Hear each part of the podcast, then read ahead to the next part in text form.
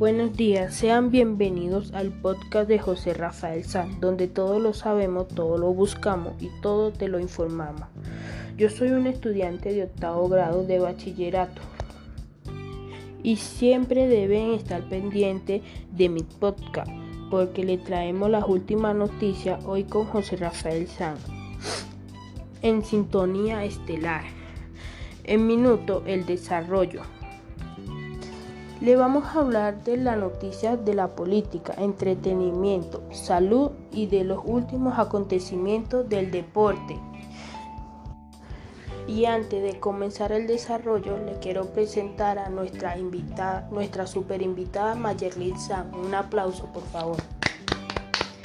Muchas gracias, José Rafael Sam, por la por la invitación el día de hoy y pues hoy aquí estaremos dándole con todo, respondiendo dudas sobre todo tema que usted no haga. Estaremos eh, siempre en sintonía con José Rafael Sá. Bravo hermano. Bueno, empecemos con la noticia que está rompiendo el rating. Es la denuncia que lanzó Angélica Lozano por el desprestigio y violencia política en su contra. ¿Qué opina usted de eso, Mayer Lince? Pues me parece muy bien la denuncia que hizo Angélica Lozano porque no se, no se decidió a quedarse callada y alzó su voz y denunció. Y para además lo hizo público y por eso está rompiendo tendencia en estos momentos. Invito a toda la sociedad que cuando tengan un inconveniente no se queden callados, alcen su voz y denuncien como está haciendo Angélica Rosana en estos momentos. Eh, hay que darle mucho apoyo a, ella y a su equipo también porque lo están hostigando mucho. Entonces por eso de verdad que de acá le mando un saludo a mi amiga Angélica Rosano y que gane su batalla. Y la siguiente noticia es que el régimen cubano refuerza con un reglamento las censuras en las redes sociales.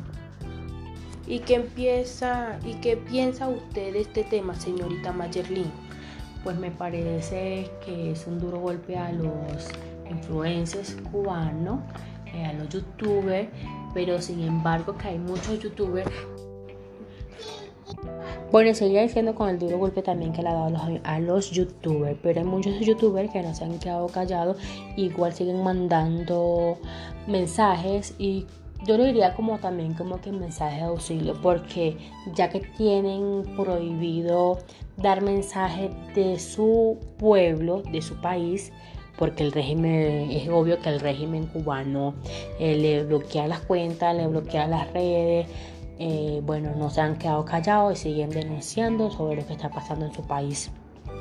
Pues también digo que ese régimen cubano ha durado muchísimo, al igual que el de Venezuela, porque de verdad ha empobrecido mucho su país. Y de verdad que le mando mucha fuerza a esos hermanos cubanos que siguen en ese régimen. Que esperemos que se acabe pronto porque de no podemos seguir en esto. Este no no podemos ser una sociedad que estemos gobernando eh, que estén gobernando un país y solo, estén en las obras de ellos en las sombras de ellos entonces no se puede muy bien por tu argumento y estoy con usted para que se liberen aquellos países. Ya para cerrar la noticia le traemos el entretenimiento, que como siempre las películas de Rápidos y Furiosos nos han entretenido, nos han siempre sorprendido. Ya casi se estrena la Rápidos y Furiosos, Rápidos y Furiosos 10. Todavía no sabemos cómo va a ser el nombre, pero ojalá sea un éxito como las demás. Esperemos que sea un éxito, José Rafael, porque de verdad que todos los las películas anteriores de, de, Rápido y Furioso han sido un éxito. Y yo no lo llamé, yo no lo llamaría esta de Rápido y Furioso sino Rápido y, y, Acción porque en vez de ir más furiosos yo van como que en más acciones. De, ese es mi punto de vista que le haría yo a esa película. Rápido y Acción. Y usted José Rafael cuál le daría a usted pues señorita Maya yo también le daría ese punto de vista porque en las, primeras, en las primeras películas sí pasan carreras y eso, pero después lo que hacen es tener misiones con policía. entonces, bueno, para mí sería ese, este tema, ese nombre, a la película Rápido y, Acción. bueno, este, espero que, que, no, que no den el último no sé si será el último, la última película que se tratará de Rápidos y Furiosos, pero sí sabemos que sea un éxito como todas las demás. Y ahora que tenemos nuevos personajes. Ah, imagínense, muy chévere. Smith. Muy chévere porque de verdad que cada, cada vez nos sorprende. Eso cada rápido y furioso nos sorprenden y de verdad que sus películas han sido un éxito. Y, y hasta aquí son las noticias con José Rafael San. Y no se olviden de seguirme en YouTube, darle like y suscribirse a mi canal. Muchas gracias. Y nos despedimos con este mensaje. y se lo dice la señorita Mayerlin. Bueno, con mi último mensaje que no, con esta vez nos despedimos en el programa José Rafael San, eh, dice así, cada acción que realicemos debe tener una intención. Muchas gracias por la invitación a tu programa, José Rafael. Espero que me vuelvas a invitar. Eso como siempre, eso... Bye bye.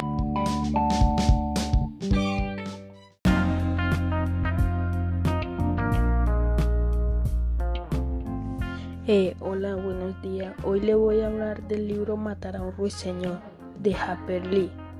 Como ya sabemos, el libro Matar a un ruiseñor de Harper Lee es un libro muy interesante, ya que revela muchos secretos a medida que vas leyendo.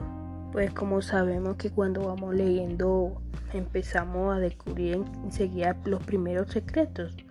Pues que Jane sufrió un terrible accidente un terrible accidente donde sufrió una peligrosa fractura del brazo a la altura del codo.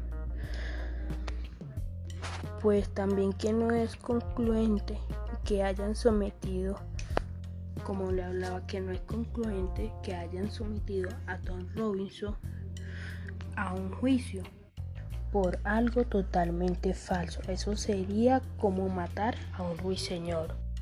El padre de Jane decidió estudiar medicina en una época que no valía la pena y su madre murió unos meses después de cumplir 10 años. Y no podemos olvidar a Atiku. Atiku fue uno de los mejores personajes del libro porque fue muy amable, fue una, buena, una excelente persona, entre otras cosas.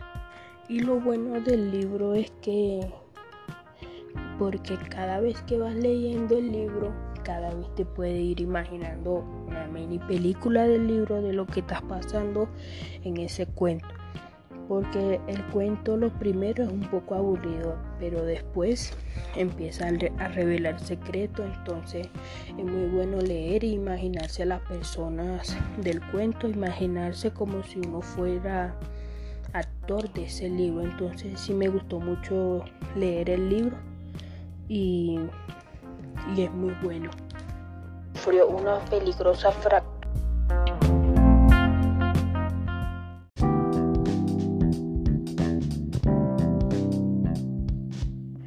Hola, buenos días. Hoy le voy a hablar del libro Matar a un ruiseñor de Lee Este, yo soy José Rafael Sanz. Este, como ya sabemos, el libro Matar a un ruiseñor de Harper Lee es un libro muy interesante, ya que revela muchos secretos al leer.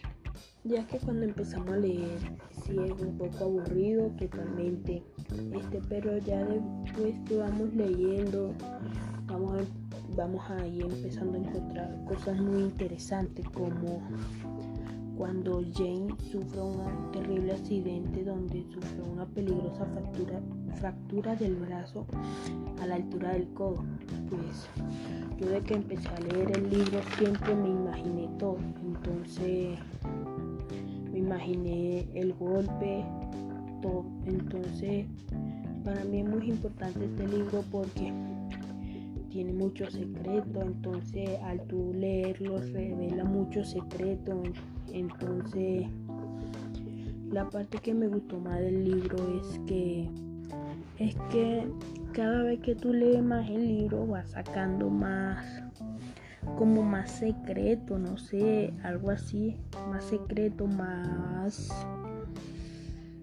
este como sí, secretos que están escondidos, este, como el juicio que le hicieron a Tom Robinson, entonces no estoy de acuerdo con eso porque sería como matar a un ruiseñor, entonces no estaría bien eso.